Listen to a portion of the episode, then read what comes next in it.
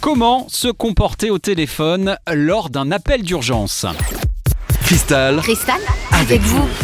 Dans la chronique, hier, nous avons vu combien il était important de s'identifier et surtout de très bien savoir se localiser lors d'un appel d'urgence. L'étape suivante, eh bien, ce sera celle de la description de l'état de la victime. Les précisions de notre doc maison, Bertrand Laval. Alors déjà, une chose qui est très importante, c'est le BABA, c'est est-ce qu'il est conscient ou pas? Souvent, on nous parle de semi-conscient. Non, on est conscient ou on n'est pas conscient. Si on a les yeux ouverts, même si on ne parle pas, c'est qu'on est conscient. Si on est capable de serrer une main, même si on ne parle pas, c'est qu'on est conscient. Euh, donc ça, c'est une première chose. Après, il faut savoir si on respire. Soit on respire, soit on respire pas. Question toute bête, hein, mais comment est-ce qu'on voit si quelqu'un respire encore?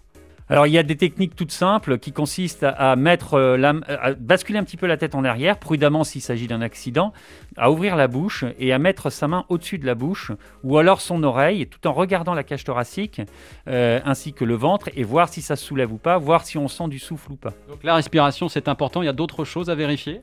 Alors une fois qu'on a vérifié la conscience et la respiration, on a déjà éliminé la vraie urgence vitale euh, qui est l'arrêt cardiaque ou l'inconscient qui respire. Dans ces deux cas-là, il y aura des gestes immédiats à faire et euh, encore une fois, les gens veulent des secours, mais en attendant les secours, le médecin régulateur peut vous guider pour faire des gestes d'urgence et dans ce cadre-là, c'est vous qui allez sauver le patient en attendant les secours.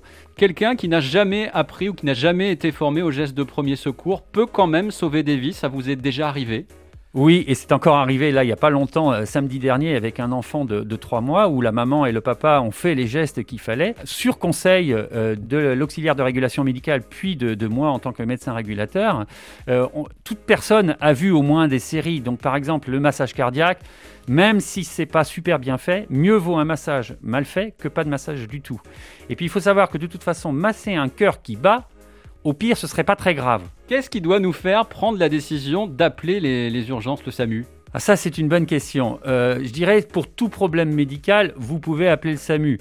Après, il ne faut pas exagérer non plus. Euh, si c'est que vous voulez un certificat médical de sport, là, ce n'est pas, pas de l'ordre du SAMU. ça arrive, ça?